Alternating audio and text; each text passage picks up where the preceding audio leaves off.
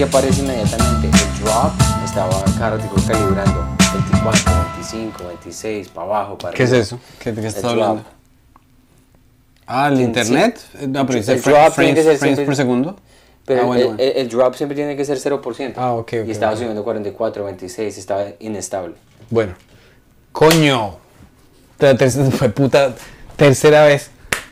Diciembre 6 tenemos un show en Broadway Comedy Club a las 7 de la noche. La boletica está a 10 dólares. eh, para que vengan, marica, vengan que y si nos va, bueno, ya ya estamos ya nos quedan menos como de 25 boletas, entonces háganle, eh, vengan que el show va a estar una chimba y vamos a empezar a grabar, estamos poniendo muchos clips en Instagram, nos está yendo bien, entonces sean parte de esto que estamos despegando fuerte. Gracias por apoyarnos, gracias por conectarse ahorita, sigamos echando carreta.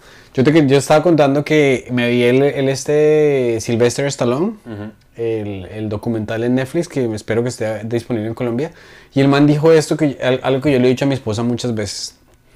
El man hizo una película. O sea, el man llegó a Hollywood, ¿cierto? Entonces, eh, lo contrataban de sicario, de maluco, pues, porque tú tenías, o sea, así todo como manga y entonces que solo era para darle la jeta a, otras personas. Y el man dijo, pues, el man se iba a retirar de actuar, porque dijo, esto no sirve. Claro. Entonces el man dijo, no, paila, voy a escribir. Y se consiguió una oficina así chandosita, le puso bolsas de ventana, em, como para bloquear todas las dis- distracciones, y empezó a escribir.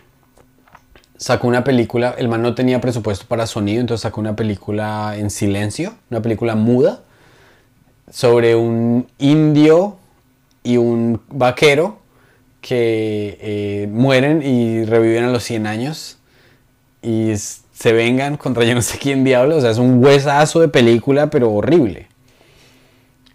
Pero el man que hizo, el man hizo su primera película.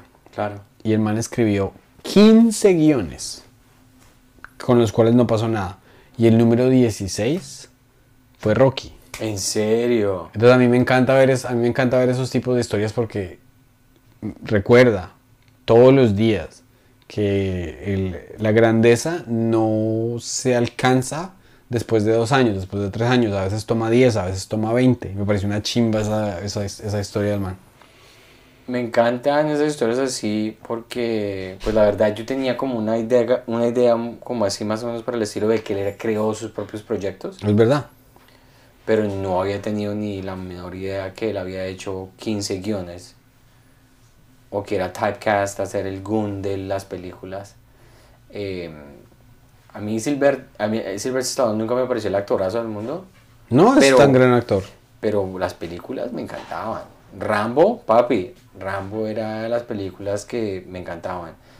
Rocky Balboa fue muy emblemático, es que es lo que uno es, con, si tú escribes con, con el man estaba escribiendo con, se notaba, o sea, se, le, se veía las ganas. Y esas historias me parecen muy, muy chimbas, muy chimbas. ¿Tú, tú ves algunas similaridades entre, Rock, entre Rocky Balboa, Sylvester Stallone y, y tú? Mm, mm, no, eh, o sea, yo siempre estudio. Yo una vez le dije a alguien, hablando de comedia, estábamos haciendo open mics y yo le dije, pues que Kobe Bryant, yo no sé qué. Kobe Bryant entrena tres horas al día. Y mamá me dijo, ¿usted se está comparando con Kobe Bryant? Y le dije, no, imbécil. Pero es que si uno quiere llegar a los hábitos, si uno quiere ser como las personas que uno haya como modelos, pues tiene que copiarse los, los hábitos. ¿Tú te O sea- viste el documental de eh, The Redeem Team? Eh, ¿Cuál es ese?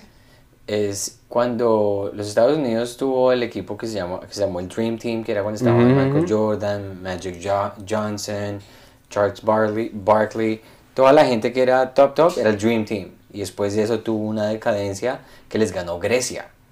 Entonces, claro, Estados Unidos era la, la potencia en básquetbol.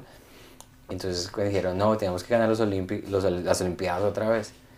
Entonces, no, ¿que quién vamos a llamar? Papi, tocó llamar a Kobe Bryant. Y Kobe todo el mundo le tenía, porque Kobe tenía su ego y tenía sus vainas. Y en ese, en ese equipo era Kobe Bryant, LeBron James, trajeron a toda esta gente y que la gente inmediatamente llegó al- a las Olimpiadas que estaban chimbeando, como parrandeando, lo que sea, y que llegaron al hotel como a las 3 de la mañana y se encontraron con Kobe. Y Kobe, ¿y ellos para dónde va? Al gimnasio. Y apenas estaban llegando de parrandear y el man iba al gimnasio antes del entrenamiento, ¿cómo era? Que ellos decían, él hizo por eso, porque el man era, le metía todo y obviamente pues a veces eso lo enloquece a uno. De hecho, sí, Kobe es Kobe, pero sí, eso es, es de las ganas de trabajar. Kobe es Kobe y lo demás es... Kobe es Kobe, lo demás es, es Shaquille. No. Messi es Messi y lo demás es... Chonto. No. Chantigüero. Pero, pero es que es, o sea, es la historia de atletas de todos. ¿Quién, ¿Quién hubiese sido Freddy Rincón si no fuera parrandero? ¿Quién hubiese sido el Palomo Zurriaga si no fuera tan El parrandero? Palomo tuvo. ¿Quién hubiese sido Diomedes si no fuera tan parrandero? No hubiese sido Diomedes. Diomedes se necesitaba que fuera como era. ¿Sabes qué me parecía muy loco cuando estábamos en el avión? El hijo de Diomedes Díaz se montó al avión nosotros yendo para Colombia. ¿Y tú cómo sabes? Porque mi mamá me dijo, ¡ay! Se montó el hijo de Diomedes Díaz. Y yo, mami, ¿cómo conoces al hijo de Diomedes Díaz? ¿Y es que él tiene la misma jeta que Diomedes o qué? No joda, no sé, no tengo ni idea, pero ella lo reconoció inmediatamente. Y yo, qué raro, yo no tengo ni puta idea cómo, o sea, es estaba como muy sintonizada con que este fue ese era el hijo de Diomedes, Di- de. Claro. Entonces, al final de cuentas, en ese, en ese documental de eh, Silvestre Stallone y en todos, la fórmula es la misma. García Márquez, ¿usted cómo escribe? Me siento a las 7 de la mañana y me levanto a la 1 de la tarde. Y durante esas 6 horas, nadie me interrumpe. Sí, Eso es. Yo no, yo no soy el mejor comediante del mundo. Pero yo, o, el mejor del mundo. Pero yo voy a trabajar el triple de todos. totalmente. Para poder ser promedio. Sí, sí, sí. Un oyente, un vi- vidente. Hola, buenas tardes. ¿Podrían hacer un video o un reel con especiales de comedia que se puedan ver fácilmente en las plataformas? Muchas gracias. No entiendo el... el... Leer, ¿Podrían hacer un video o un reel con especiales de comedia que se puedan ver fácilmente? Pues que se puedan ver Ah. fácilmente en inglés o en español. O sea, pues uno se mete, en- si uno entiende inglés, pues se mete a YouTube, busca stand-up comedy, pum. Eh, en, en español, pues empezar con Don Vallarta. Don Vallarta. Uy, Vallarta peleando de ser un peligro. Yo no me le meto. Vallarta es, Vallarta es, ¿Sí lo has visto tiene una espaldota, ¿Sí lo has güey. No, no, no. Está yo a veces en, en Está Instagram poniendo, eh, sube sus videos de entrenamiento. entrenamiento y pff, bravo, bravo. Yo a veces no le meto, no le me le meto ni por un Es que- chingón y de es que Va-. Vallarta tiene brazos largos. No, Vallarta. Vallarta levanta el que sea. Ah, oye, quería trabajar en, un, en este, este taller, este taller. Ese chiste que... Yo Espera, antes que... de que digas eso. ¿Te has visto una película que se llama Los. des- en español sería como Los Descartables, Los Desechables o algo así? Que en inglés es The Expendables. Que es. Muy buena eh, película, malísima pero buena al mismo tiempo. Debe ser un hueso. De lo mala es buena. Pero es Bruce Willis, Sylvester Stallone, Arnold Schwarzenegger, Está, está Jean- Jean-Claude Van Damme. Van Damme. Y, y, y ese, o sea, es que la gente que le gusta trabajar es enferma. Stallone le han hecho siete cirugías en la espalda. Este man a los 70 y pucho años, haciendo sus propios piruetas, Qué loco. se tiró, se partió la espalda otra vez y se hizo operar y siguió filmando. O sea, esto es ya gente que se enferma por el arte. Sí, o sea, Entonces, una película así que sea como, como de los Expendables, pero con puros comediantes. Con Franco Onilla, con Vallarta. Hay que hacerla un día.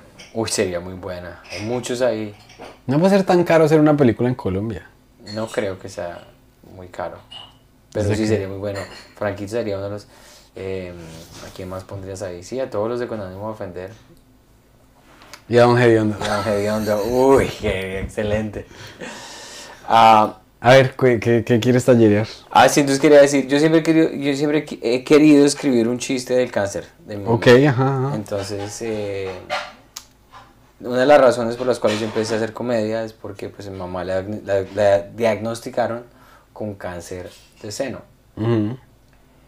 Y pues fue muy difícil. Yo necesitaba un, una salida a ese dolor. Claro. Y bueno, mi mamá ya obviamente está muy bien, ya, ya superó su cáncer de seno, 10 años eh, sin cáncer. Y yo nunca me voy a olvidar cuando invité a mi mamá al primer show de comedia, que ella fue y después del show me dijo, yo hice quimioterapias, radioterapias o radio- radiación, inyecciones, cantidad de cirugías, y nunca nada de eso fue tan doloroso como este show. Si yo le pude ganar al cáncer, yo sé que tú puedes ser chistosa. Ok, ok. Ese es el chiste, como a- ese es, Ajá, eso es lo que quiero decir, como de todo eso, obviamente si vamos a taller y a descifrar el chiste, eso no lo dijo mi mamá, estoy, com- estoy combinando dos cosas. Ok. ¿Cuáles son? Estoy combinando el primer show que yo hice fue mi suegro que ya falleció Ok. al show Ajá. y yo, me, yo estaba súper emocionado y después de que salí del show Ok. me le acerqué y le dije, ¿qué te pareció? El man me dijo, Ya. no, parce, estuvo malísimo. Y yo me bajé todo dijo, no, no, pero, o sea, tú te ves bien en el escenario, está bien, pero en algún momento vas a encontrar los chistes que son. Entonces estaba como, pero no me lo dijo de una manera fea ni nada, me, me gustó eso, de la manera como me lo dijo me, me encantó. Entonces quería combinar mi mamá diciendo que yo Entiendo. después de todo el cáncer y que nada fue tan doloroso como Ok, ok, ok. ir a ese show. Eh, ahora. Primero que todo se me ocurrió, y esto es una, es una pregunta bastante delicada, si no hay que responder. ¿A tu mami le hicieron mastectomías? Claro, claro, claro. Esto es, a mí me dio risa en mi cabeza, como que mi mamá tiene años, eh, lleva 10 años sin cáncer, pero yo no sé por qué en mi cabeza yo pensé que decir, y lleva 10 años sin senos, pero eso Sí, es como sí, medio sí, sí, sí, sí, sí. Eh, sin... Lleva años Eso es un viviendo, detalle. viviendo libre de, de- Porque es que lo que yo quiero es elevar como el, el, el punch punch, es como decir, ella pasó por todo, esta, todo este mierdero y nada fue tan asqueroso como irme a ver a hacer un show. Ahí, o sea, ahí de pronto, ahí de pronto hay, ahí de pronto hay algo. A mí se me hace que te estás saliendo por la fácil. Ok. Es decir, eh, no sé, o sea, como que la- el, el chiste no es entonces, ¿ya lo probaste? No, no, no, lo escribí hoy. Ok, ok. Número uno, pues hay que probarlo, ¿no? Sí, sí. Número uno, hay que tirarlo. Sí, sí. Estoy tratando de recordar, porque por ejemplo lo que pasa es que tu mamá es tan central en ti que hay que llevar la línea. O sea, cuando tú tengas un, sh- un show de una hora donde... Es que no sé cómo, no, no sé si, es- No, está te- mal decir como que... Pero es que si tu mamá no, no te va a decir eso, ¿tú por qué vas a decir eso? No, no, obviamente. Es que yo estaba pensando como no quería quería como como hacerlo a la Hassan Manash, que es está la verdad emocional que existen las historias son ciertas. O sea, mi mamá tuvo Claro. cáncer, mi mamá lo sobrevivió. Claro.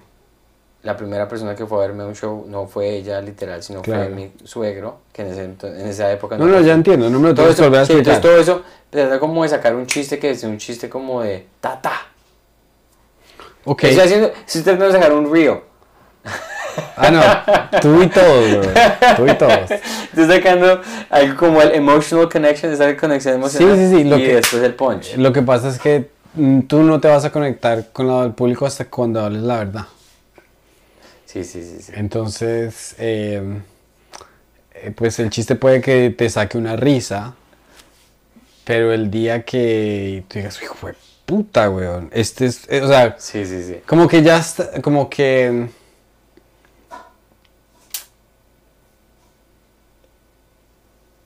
Ay, Puta, no sé, no, no, no... Co- Es que estoy tratando de pensar, por ejemplo. No sé, weón, no, no, no.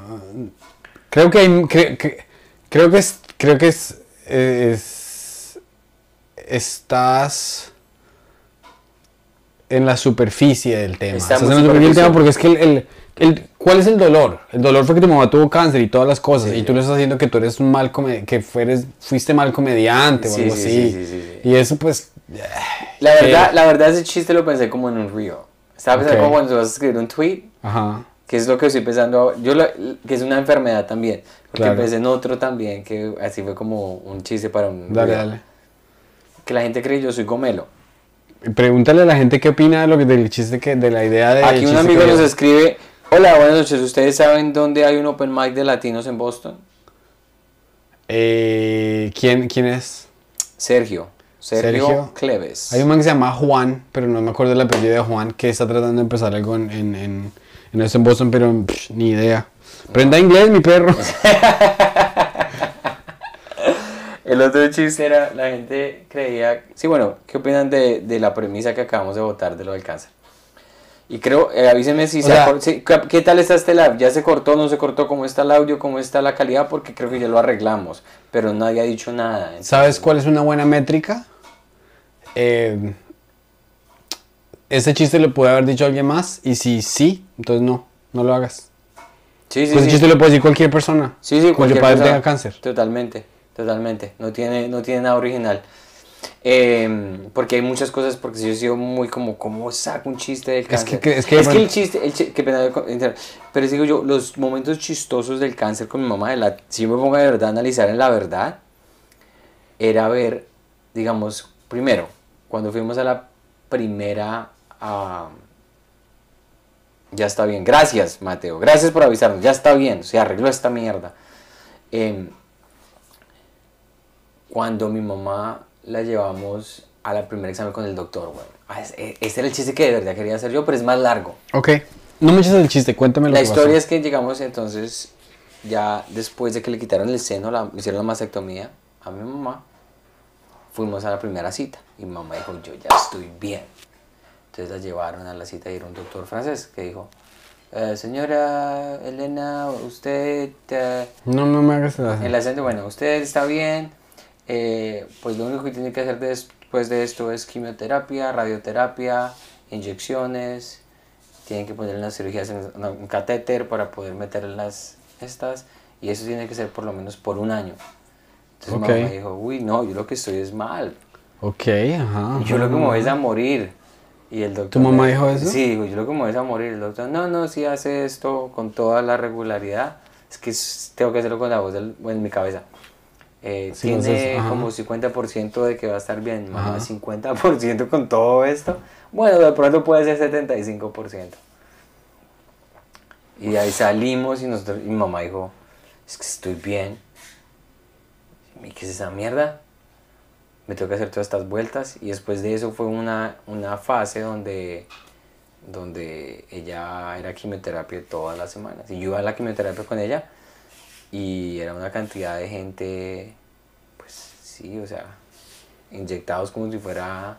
¿Has visto la película de Inception? Cuando Ok. toda la gente está como conectada en un lugar para dormir. Ajá. Así, pero pues era quimioterapia. Y entonces eh, mi mamá se burlaba de toda la gente de allá. Decía ese señor, es que con quimioterapia 85 años, estás gastando la quimioterapia de alguien más joven. Es, es que, o sea, ahí ya me has dado, ahí ya me has contado como 10 minutos de... Ahí, ahí, ahí hay por ahí unos 10 minutos de chistes. Ahí en todo. Sí, sí. Em, en la realidad, huevón, en la... Sí, sí, sí. En la... Uy, este man es... Es que...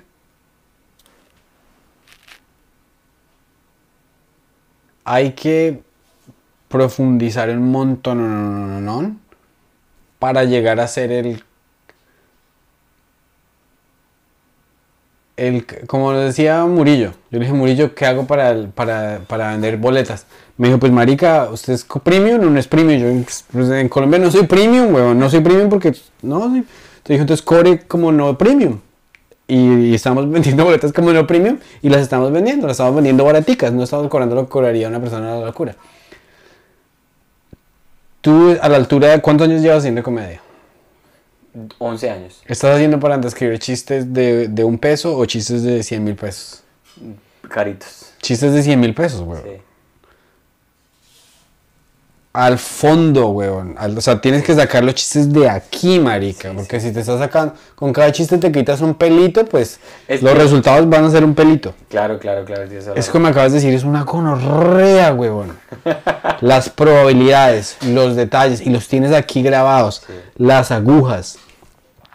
A esas cosas hay que darles vueltas, vueltas, vueltas. Porque si vas con la primera cosa que se te ocurrió, la primera cosa cosa que, te- que se te ocurrió se le va a ocurrir a todo el mundo, weón. Maestro, sí. es. Em, o sea, lo que, tú me estás- lo que tú me Lo estás que diciendo- acabo de decir era lo que yo quería escribir, pero decía, eso no es un minuto de río. ¿Sí me o sea, lo, Ah, ok, lo no, lo estaba pensando en Pero es que no me, tienes, términos. no me tienes que dar excusas, weón. No, no, sea- lo sé- te estoy diciendo es porque estaba como haciendo como la economía de comedia ahorita, que cada vez que yo escribo un chiste, lo que estoy pensando ahora es, este chiste lo puedo poner en un minuto y 30 segundos. Pero nadie va a decir esta es una... Pero no le va a gustar a mucha gente. No, le, no, le va a no se va a conectar con, con Sí, sí. esto porque es un chiste muy whatever. Sí. Eh, dime un chiste que... Una versión chiste, de un chiste que tú digas, "Y qué chiste tan bueno, weón. De, mi- de los No, que- no, no, de, de- de- que hayas visto, por ejemplo. O sea, por ejemplo, mira, mira, mira esto, mira esto. Ok. John Mulaney dijo que, que cuando él era él dijo yo siempre he sido una persona desesperada por la atención, desesperada por la atención. Cuando uno estaba en kinder y a- había una lista para ponerse en la silla de beanbag, digamos la sillita así graciosa, la no sé cómo se dicen, bean chair, de pronto también le dicen en Colombia el bean chair, la- es una sillita especial. Entonces el man, de- el man dice, y cuando un niño se le moría la abuelita o el abuelito, lo dejaban sentarse en esa silla y se tenía que gastar. Y yo decía, yo era tan desesperado que, no sé si a ustedes les ha pasado, pero yo en mi cabeza decía, "Ah, la mamá de mi papá no me cae tan bien. Y el man estaba preocupado que la abuelita se muriera, pero el man no quería que la abuelita se muriera cuando estaba de vacaciones porque no recibía la silla. Eso es verdad, weón. es un sí. pensamiento de aquí y es Sí. cerdo y uno dice, esto nunca se me va a olvidar. Sí, sí, sí. Sí, no, de, de hecho es verdad, o sea, de hecho los mejores chistes que tengo ahora son los chistes más personales que existen, que son historias mucho más largas. Sí, estaba, que estaba, el otro chiste que yo tenía, bueno, ese lo, lo- ya, ya, ya tengo la idea, entonces gracias por Pero, y mi, mi pregunta, mi pregunta es, ¿cómo vas a tallerear ese chiste? Es que a mí, a- me intriga saber de esto que tienes, que es un ensayo dificilísimo, que, que es como un ensayo de universidad para sacarle chistes, ¿cómo lo vas a trabajar? Me toca escribir el texto total con las ideas y empezar a sacar chunks, pedacitos y meterlos cuando esté hablando de mi mamá, las líneas como tal. Entonces tengo que empezar por la línea más difícil, que es pues que mi mamá tuvo que pasar por lo del cáncer de seno. Que es lo que no me atrevo a decir en el escenario ¿Cuántos todavía. años tenía ella Eso hace, cuando le dio cáncer? fue el 2010. ¿Cuántos años yo- tenía? ¿60? Yo le pregunto la edad, yo creo unos 60, unos 50 de punta o 60. O sea, a mí, así, así, así, así como que... Y esto te va a hacer sonar balurdo y señora Blanquita, si usted ve esto... Ya lo ve, así que pilas con la Discúlpeme. No, no, o sea, de- desde el, desde el- o sea, con la crudeza que un comediante trata de tallerear un chiste. Tú estás en una de estas, ¿no? Y doctor, pero sálveme, doctor, yo no sé qué tales. Entonces, listo. Ah, bueno. Y, su- y tu mamá diciendo que esta mierda me va a morir. O sea, ese miedo, ahí, es, ahí hay un montón, güey. Sí, sí. Entonces, pero van a la quimioterapia y un señor de 85. Y te oiga, pero ese señor, ¿qué es? Es, es- está, o sea, ese señor le está quitando es quimioterapia a, una persona joven que se la merece. Entonces, pues entra tu mamá al consultorio y, le- y- y le dice, señor, hay que quitarle el seno. Doctor, pero sálveme el seno. pero tiene 60. de- Sí, sí. Ya, esa ¿para qué quimioterapia quiere? una teta joven que algo así. Sí, sí, güey. ya, enti- ya entiendo. O sea, ¿para qué las quiere las dos si ya igual no está culiando? Algo así por el estilo. Pues como, como sea. ¿Cómo? O pero- sea, digo yo, una manera muy balurda, obviamente, de decir eso. Mami, Sí, pena, sí, yo sé que ya lo o sea, estamos... Qué pena, es que Ay, ay, uno no ay, tallerea eso en, en, en- en o sea, el vivo. No, no, pero lo quería sacar porque ahorita ya tengo, de, de- ya, ya está, ya cuando escuché esto, porque yo lo escucho después, para mirar si se dijo algo interesante, esta, este, este pedacito de 5 o 7 minutos, ahí está el chiste. Claro. Toca sacarlo, toca sacar Claro. la finura.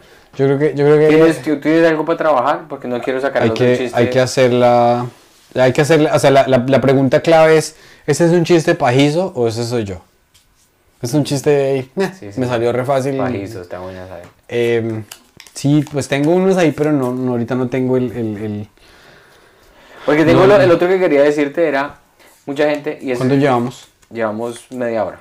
Ok, hagamos, hagamos eh, tu otro chiste y aquí te tengo una pregunta. Listo, listo. Aquí no venimos a Eh, mamar el- otro chiste era, Las eh, pasadas, el otro live estábamos tan cansados. El live de la semana pasada fue un pajazo, pero... No, no fue un pajazo, sino fue como que ya... Estábamos mamados, llevamos una semana haciendo 30 podcasts en una semana. Sí. Y llegamos ahí, ya este marica del sante. Y tú también así, pero no, no porque nos caigamos mal, No, sino estamos mamados. Mareados, weón. Imagínate después de hablar con 20 personas y vivir, o sea, estamos conviviendo por una semana. Estamos completa. agotados de este podcast. El otro, era, el otro chiste era, yo, la gente siempre dice que yo soy gomelo. O sea, siempre me ponen en la categoría de gomelo. Digo, yo sé que yo no soy gomelo. Mm. Porque cuando yo estaba pequeño en Colombia, el que me traía los regalos no era Papá Noel, sino el Niño Dios. Y mis amiguitos, ¿cómo sabía que yo que no era? Porque yo sí tenía amigos gomelos. Porque cuando ellos hablaban de las navidades, ah, hablaban de la navidad, ellos decían, uy, Papá Noel me va a traer un Super Nintendo. Papá Noel me va a traer una bicicleta. Y yo tenía con certeza total que Papá Noel no se iba a acordar de mí y que el niño me iba a traer mis medias, mis calzoncillos y mis pantalones. Ajá, ok. ¿Qué, qué, qué, tan, qué, de eso, ¿Qué tan de eso es cierto? 100%. O sea, Cuando tu papá se fue, o porque según entiendo ustedes tenían Luca. Sí, o sea, tuvimos Luca en una época. Entonces, esto es de, de tú, de los, cuando mi papá se terminó la situación, o sea, cuando se, Cuando tu de papá se los- abrió. De los, esto es un pedazo de información que es de los 8 a los 9 años, donde yo dejé de ser gomelo. O dejé de ser gomelo, es dejé de tener privilegio. Ahí es donde está la cosa. Porque, ¿qué pasa? Que, que la premisa ahí yo tendría que decir que no tiene lógica, porque a nosotros los niños pobres o, o ricos colombianos no distinguimos ni entre Papá Noel ni entre el Niño Dios. o sea, ambos nos dan los regalos, no, Si no existe el... no existe el coso, pero entonces al decir que... O sea, primero que todo tu papá se abrió. Entonces ahí también está en el... Así, así, así, la este como que... Papá Noel me va a traer yo no mis amigos, papá me va a traer unos, unos Nike Jordan, papá Noel me trajo. Y tú le a decir, bueno mami,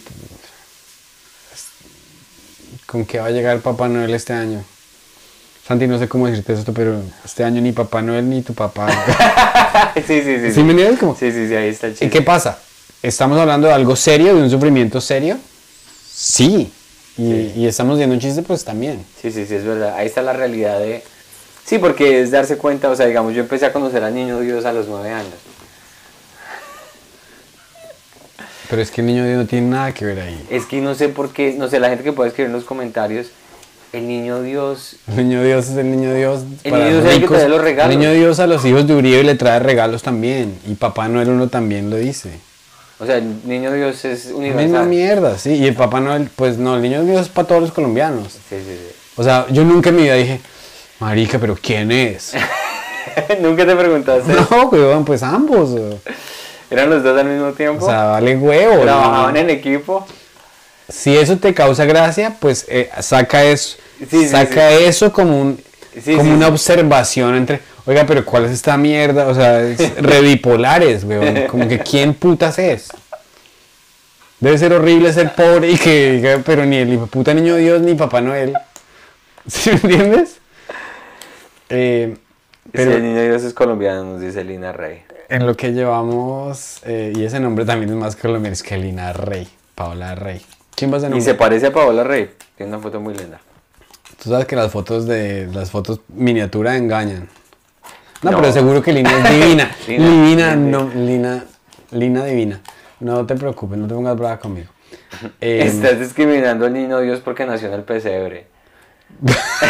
entonces, marica, si el niño de Dios nació en Belén y mi papá tenía una quesería en Belén, Boyacá, así que a mí no me hablan El de- niño Dios es de a Boyacá, mí no no, me hablan de, papi. de discriminación. El niño Dios haciendo un pesebre en Boyacá. El niño dio los reyes. eh, sí, o sea, vol- volviendo a todo, cada vez que tú me hablas de tu vida, yo dejé de ser. ¿Tú sabes qué es tener Luca y no tener Luca después? Sí. Eso es una chimba, güey. O sea, eso- o sea, eh, ahí es donde hay, ahí es donde hay drama, ahí es donde hay Sí, sí, sí. tensión. Sí. Eh, Ahí se sacaron dos cosas, chimba. Bueno, las preguntas. las preguntas. Gracias a toda la gente ya la gente se sintonizó y empezaron a votar remates del municipio de Belén, al lado de Duitama. Claro que sí. A mí no me hablen de. Ese es mi sueño, hacer un día un grabar mi especial en el teatro de en el teatro de- en la capilla del Colegio Seminario de Cesano, donde me dieron mi primera comunión y mi primera mano, no mentiras. la hermana, sí. No, yo estudié en el Calasanz de Bogotá, los curitas excelentes, estudié en el seminario de Duitama y los curitas también muy excelentes. No estudié en el Calasanz de Duitama, es un mugrero de colegio donde todos los estudiantes son malísimos y tenía muchos enemigos ahí, entonces me cae mal ese colegio. Pero, eh, a ver si yo, marica, a ver si yo tengo algún chiste que... O sea, yo tengo un montón de chistes que, que la semana pasada escribí como cuatro un día. Todos funcionaron en inglés. Después, después te los, ahorita te los cuento. Preguntas. ¿Cuál es tu lugar favorito? Y mi esposa cocinó algo. Delicioso. Huele re huele. rico. No tenía hambre, pero inmediatamente apenas se solía. Mi amor. Mi amor. Tiene audífonos. Audífonos. Le vale huevo este podcast. Sí. Si no estás con sintonizada la comida mafia, l- me divorcio, güey. ¿Cuál es tu lugar favorito? Tu o sea, hablando de lugar, después de ser un sofá, el tu lugar favorito en el mundo. Yo te voy a dar tres, güey. Lugar favorito en el mundo. En mi casa, viendo un partido de los Raptors con una cerveza. Ujú. Número Tu uno. esposa. Ella no hace parte de este universo. En No hace falta. Ella no existe en este universo. Lugar número dos, viene una película con mi esposa, ella ya entra, está ahí, y ella eh, haciendo, como diría, haciendo arepitas en la cabeza. Y... Haciendo arepitas. Sí, A- Eso es un dicho tuyo. Hacer arepitas. sí, sí. sí. ¿Quién te enseñó ese dicho? Porque estamos, cuando los gaticos hacen así, Ajá. es making muffins. Ah, entonces tú lo yo tradujiste. grabé y eso me va a mis gaticos haciendo así. Yo no les digo que están haciendo muffins, sino que están haciendo arepitas. Ah, ok. Bien, es ahí, ahí, ok. Ese, es- Ah. ese eres tú, güey. Y el número 3 sería eh, en el escenario en un show totalmente sold out. Ah, vea, pues. Em, o sea que tú traduces dichos, weón. Sí. Ah, ¿Tienes algún otro? que- Una traducción como esa, O sea, algún otro que tú en vez de cuando en español lo digas como. haciendo arepitas, eh, me cogiste. No, tengo, pero no en ese momento se me escapa. Ya, ya, ya. Para mí, eh, aquí, escribi- eh, aquí escribiendo, em, mm, yo iría con mi familia porque uno como no ve la familia nunca. Es que son, vas, vas a soñar muy bobo, pero eso es gastando lucas en los restaurantes en Bogotá. Gastando que sí, Sí, porque sí. no se Cuando era siente- chiquito no la llevaban a Cocorico una vez cada seis meses. A mí nunca se- uno que tiene Luca. Uy, Cocorico, toque ir a Cocorico la próxima vez que vayamos. Cocorico era. Nosotros fuimos a un restaurante que se llama Osaka, que queda como en la 80 y pucho, 90 y algo. Que queda diagonal a la cevichería central. Y pedimos un pulpo. Pero América ya venden la carne por gramos. Es que esta es una carne de 8 gramos. 8 gramos de carne. O sea, 8 gramos de carne son. Haz de cuenta. 5 pedacitos así de chiquitos y de 2 milímetros de grueso. O sea, así de fino era el restaurante. Y trajeron un pulpo re caro también. Y mi esposa lo agarra con los... Todavía no supero esto, güey. Había como cinco pedacitos y agarró uno y, y se le cayó al piso, weón. A mí casi... A yo casi se me sale... Ah, yo casi, a ¿usted yo cree casi que se me regalando al pulpo aquí? El de Santander, decirle vida, hijo de puerca. ¿Usted ¿Usted cree que, esto es longa? ¿Usted cree que es morci? O sea, si fuera fritanga, pues que se bote 10 papas criollas, me vale huevo, pero pulpo caro, no, no ve. Ahora, recomendado a los que vienen en Bogotá, eh, y dicen, va a un restaurantecito chimba, Osaka, Osaka u Osaki, no sé cómo se llama, pero es una... ¿Y cuál era el otro lugar? Dijiste dos. Con familia. en Esta pregunta valió verga. No, no, no se me ocurre nada. ¿Sabes que nunca se me olvidar lo que tú me dijiste de tu sobrino? cuando dijo, yo me pago el próximo postre en crepes, es lo más legendario que yo me puedo acordar. De las cosas que has dicho. Yo le dije, y yo le dije, es que, es que hay que aprender, o sea, yo, yo- es que yo, yo, es que yo, yo soy muy agropecuario, es un niño chiquito. Y yo le dije, es que no, se tiene que acostumbrar, entonces así es que se generan los malos hábitos. Entonces cuando, no ve que, por ejemplo, la gente grande se toma 20 cervezas, y el man dijo, yo nunca voy a tomar 20 cervezas, yo quiero dos postres. O sea, el chino, el chino dijo, este man, ¿qué, qué me está hablando, weón? Sí, sí, es que me pareció muy, muy chimba eso. De verdad que sí. ¿Sí? Ah, Si tu sobrino te hace eso, tú dices, qué bien. Yo le digo... ¿Qué le dirías? ¿Qué le dirías tú a tu sobrino? Si el- mi sobrino me dice eso, yo le diría inmediatamente, te lo mereces y págueselo. Si usted lo va a pagar usted, págueselo. Es que a mí me da miedo que los niños de, de- generen hábitos como de, de, Pero de es que demasiado. el concepto de decir, no se preocupe.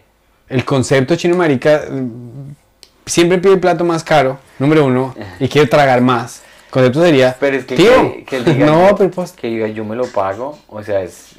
¿te parece una chimba? Qué crack, weón. Sí. O sea, que dice, no te preocupes, tío. Yo me pago el, no te preocupes, tío, yo voy a pedir la carne recara y postre recaro y me voy a gastar un postre a mí mismo. No, que chimba chino. Que cuando lo voy a hacer piro, Gabito, Gabito, Gabito no es, entonces, pero es pila el Gabito. Me pareció muy chimbo. Es que ese, ese- ese yo me lo pago me pareció fino. ¿Sí? Sí, sí, sí. Pues me alegra que te caiga bien mi sobrino porque a mí me está cayendo mal el chino. No, mentira. Bueno, saca última pregunta y, y cerramos esto porque llevamos 40 minutos. ¿Qué es algo que tú empezaste pero nunca terminaste y por qué? Algo que yo empecé y nunca terminé. Eh, empecé a eh, el especial que yo hice en inglés. Yo los, les estaba poniendo subtítulos en español. Y llegué a los primeros 10 minutos y dije, ¿quién putas va a ver esto? Y mm, no lo terminé. Felicitaciones, me parece muy bien. Eh, yo, yo ingeniería electrónica en la nacional. Ah, Empecé, tomé mi primer parcial de cálculo, me saqué 4.9, me saqué la mejor nota de todos mis compañeros. Y algo en mi cerebro dijo, marica, usted es un duro, weón. Y no volví a estudiar nada. Y me petaqué todo, weón. Me petaqué, o sea, dos- porque mi, mi familia estaba acá, yo no tenía visa, yo sabía que mi familia estaba aquí volteando feísimo. Y pues uno de 17 años, niño colombiano, no necesita a su familia. Yo estaba mal. Me la pasaba jugando billar y hartando y no hacía nada. Eh, llegué- o sea, llegué aquí, homologué, homologué como 10 materias. Ajá. Pero de 20 que tomé me tiré 10. Y hay gente que si- siente con vergüenza de que, que no terminó la universidad o algo así. Yo terminé la universidad en literatura en español, que todavía es mucho más perezoso que... Claro. O sea, es como. Es como un. Para un colombiano estudiar español en Estados Unidos. Es como para qué. ¿Cuál sería una buena analogía así como graciosa? Para un colombiano que no sabe inglés, No, pues estudiar español. Es que graduarse con un grado de español es algo muy perezoso, güey. pues para un colombiano estudiando español en Estados Unidos es como para un... Es como, o sea, es, es un chiste malo, pero es como para un árabe hacer un grado en machismo. ¿Para qué? Si ya desde chiquito ya sabe, güey. No es malo, es bueno. es muy bueno. Y no terminé la universidad y no me da vergüenza, número uno, porque la, la Universidad Nacional de Electrónica es muy difícil. Y número dos, no era mi, no era mi, nunca hubiese sido buen ingeniero. Yo soy un Sí. ingeniero muy mediocre. Totalmente, aquí te están diciendo 8 gramos de carne son 8 bolsas de perico. 8 gramos de carne. Sí, pues, ¿y este cliente quién es? Ah, es el señor Víctor, nos también hace la pregunta, ¿ya salió el comercial para poder verlo? Ese Sí. Santi ya se puede decir qué comercial fue para pillarlo. Ya, está en tu Instagram, ¿no? Está en, eh, vaya- tienes- puedes irte a mi Instagram, Santiago Come, y aparece, está, está pin, está puesto como los primeros. Es un comercial para una compañía de teléfonos celulares en Canadá con el legendario Will Arnett, que es el man que hizo una cantidad de miércoles. El que hizo la voz de Lego en inglés, si lo han visto. Bueno, tarea para la próxima semana, traer nuevos chistes. Me pareció muy chimba esos temas que trajiste hoy. Échale coco a los chistes, trae y los trabajamos. Tarea número dos, nos vamos a ver el primer capítulo de la serie de Higuita y vamos a hablar al respecto. Uy, sí, sí, sí, de una, de una. Nos bueno, listo, nos vemos, nos vemos eh, aquí el próximo miércoles también. Y no se les olvide, diciembre 6, miércoles, tenemos show, Pedrito González y yo. Estamos en Broadway Invitados Comedy Club, especiales. Invitados especiales, Audrey Mora y Stu V. Allá vamos a estar, estamos haciendo un... Va a ser una chimba, un taping de, de, de- de comedia en español. Y ya se nos agotaron las, las boleticas, los fans, los, los Los gratis, pues. pero nos quedan para unas, ¿qué? Unas 10, 20, no, 15 de público general, pero es, son a 10 dólares, entonces es un precio muy, muy calidoso. Allá nos vemos 20 el 26, el 6 de diciembre a las 7 de la noche. Lleguen más tempranito, 6 y media, porque eso está, toca estar puntuales. Miércoles 6 de diciembre. Y no se les olvide que este domingo a las 6 de la tarde, hora colombiana, hora Nueva York, la misma hora que estamos ahorita, sale el episodio con Culo Tauro.